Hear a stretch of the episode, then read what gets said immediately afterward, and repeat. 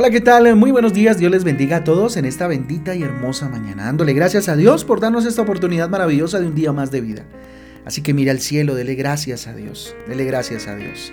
Con ustedes, su pastor y servidor, Fabián Giraldo, de la Iglesia Cristiana Jesucristo Transforma. Sean bienvenidos a este espacio devocional donde juntos somos transformados y renovados por la bendita palabra de Dios, a la cual invito, como todos los días, en el Salmo 53. Salmo capítulo 53 y el libro de Éxodo también en el capítulo 20. Éxodo capítulo 20 y vamos avanzando en esta gran, gran em, aventura que hemos venido viendo a través del libro de Éxodo y por supuesto también a, través del de, eh, libro de los Salmos. Recuerden que nuestra guía devocional Transforma, usted va a encontrar títulos y versículos que nos ayudarán, por supuesto, a profundizar un poco, a tener una idea de la lectura del día de hoy. Les invito entonces a que vayamos rápidamente a los Salmos, en el libro eh, de los Salmos, perdón, en el capítulo 53, la realidad del mundo. La realidad del mundo. Miren, muchos años, muchísimos años atrás, David ya consideraba que en este mundo nadie hacía lo bueno, todos eran malos. Versículo 3 de este Salmo 53 dice lo siguiente, cada uno se ha vuelto atrás, todos se habían corrompido, no hay quien haga lo bueno, no hay ni aún uno, dice David. Y fíjese que el apóstol Pablo también retoma sus palabras mm, para confirmar que en este tiempo mm, tampoco hay alguien que haga el bien.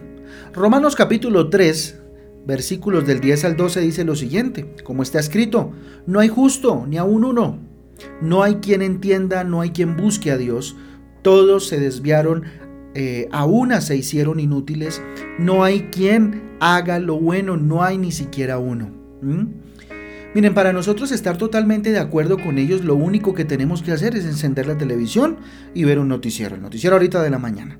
Lo que vemos todos los días no son más que expresiones de la maldad del ser humano. ¿Por qué aumenta la maldad en el hombre?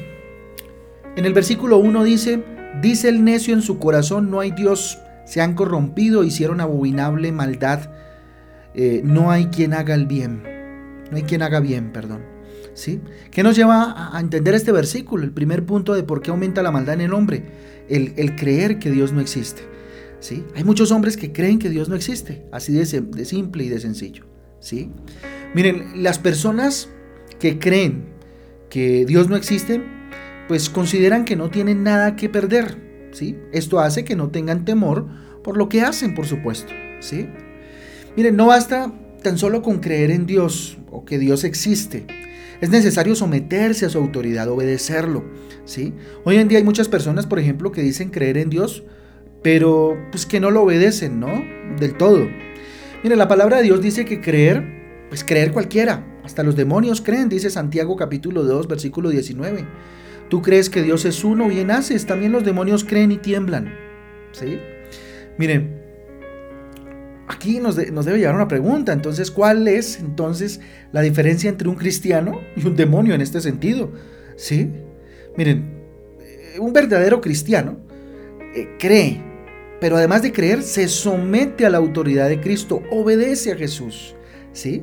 Esto quiere decir que ya no hacemos nuestra voluntad, ahora hacemos la voluntad de Dios. Así de simple. Los demonios creen, ¿sí? Hasta tiemblan, dice ahí en el versículo, pero no se someten a la autoridad de Cristo.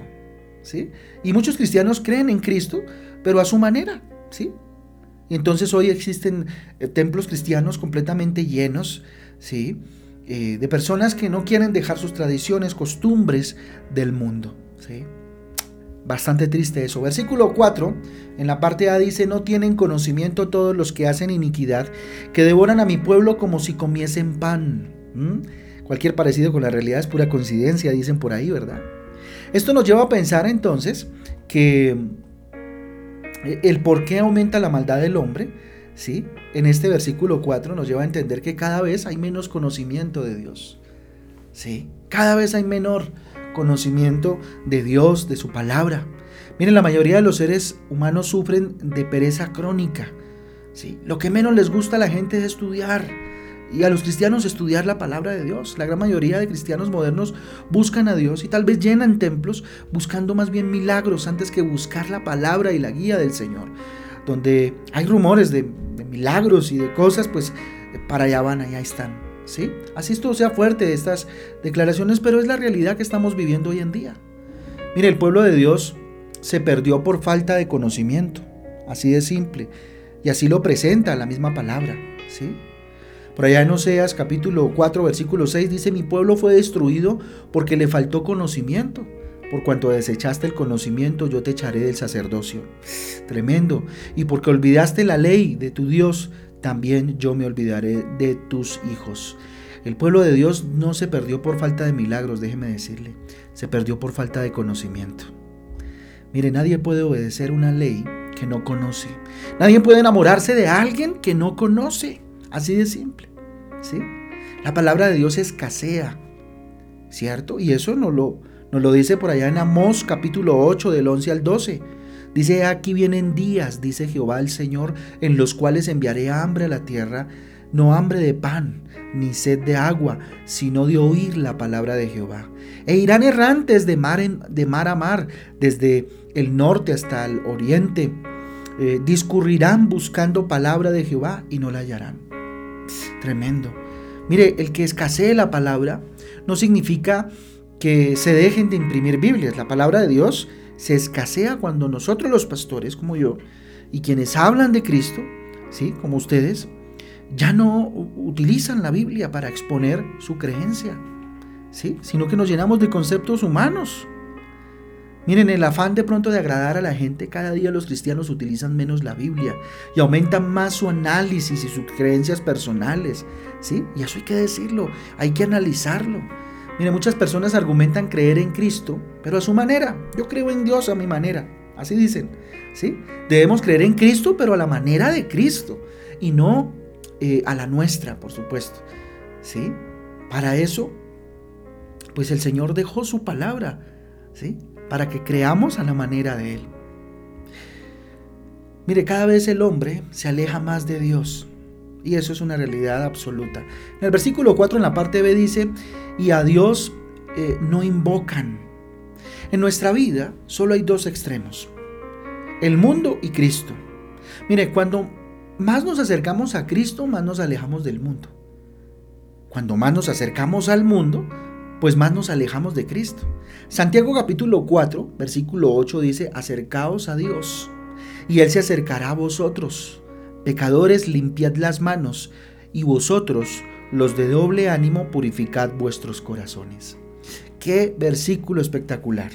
Lo voy a leer de nuevo, acercaos a Dios, y Él se acercará a vosotros. Pecadores, limpiad las manos y vosotros los de doble ánimo, purificad vuestros corazones. Jesucristo, fíjese, es, es nuestra dirección, es nuestro guía. Él nos redirecciona, nos direcciona, es decir, por, por Jesucristo es que conocemos el verdadero camino. ¿sí?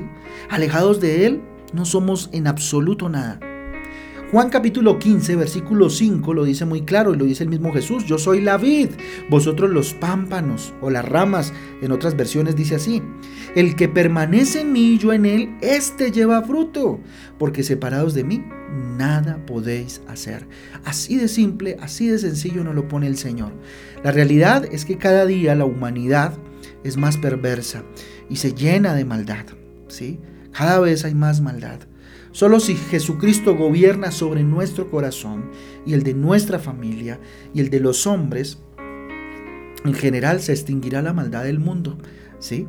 De nosotros los cristianos depende que el mundo entero un día conozca a Cristo o que muchos hable, al menos escuchen hablar de Cristo y se cumpla la maravillosa promesa del regreso de Jesús. Yo les invito entonces a que oremos en este sentido, aunque la realidad esté tan turbia, la verdad en Cristo nos hace estar seguros. Así que no se vayan a desanimar tal vez por este capítulo tan, tan fuerte y tan confrontador, pero sí motivémonos y animémonos a trabajarle al Señor con mayor ahínco para que muchos conozcan su nombre y la maldad del mundo mengue en la medida en que los hijos de Dios se muevan para que el bien eh, y la victoria de Cristo sea vista. Papito Dios, te damos gracias por tu palabra, Señor, tú eres poderoso, fuerte, digno de todo honor y de toda gloria. Bendito sea tu nombre, Señor, para siempre. Padre, te damos gracias, Señor, porque hoy nos has regalado, Señor, una porción bíblica preciosa, Dios. Padre Santo, la realidad es que el hombre cada vez se hace, Señor, cada vez se hace más malo, Papito Santo. Su naturaleza cada vez, Señor, tiende más a la maldad. Ayúdanos, bendito Dios, dígale, asísteme, Señor, para que cada día, oh Dios, a través de mi vida muchos entiendan y conozcan que tú eres el Rey y que tú traes el bien, Papito Santo. Bendito Rey, oramos por aquellos que aún no creen en ti, Señor, por aquellos que creen a su manera, bendito Dios, por aquellos, Señor, que Bendito Dios, tal vez no tienen un ápice de conocimiento de tu palabra, no saben que hay un Dios verdadero, Señor Dios, que trae paz. Oh Padre Celestial, dígale Señor, ayúdame. Ayúdame, bendito Dios, porque el pueblo perece en medio de la falta de conocimiento. Que yo sea canal de bendición, dígale Señor, que yo sea canal de conocimiento a través de tu palabra. Dios, enséñame a comunicar tu palabra donde quiera que yo vaya. Bendito Dios, la palabra escasea hoy, Dios. Ayúdame a pegarme, a abrazar la esperanza de justicia a través de tu palabra, abrazar tus escrituras, Señor, y caminar hablando de ellas a donde quiera que vaya, bendito Dios.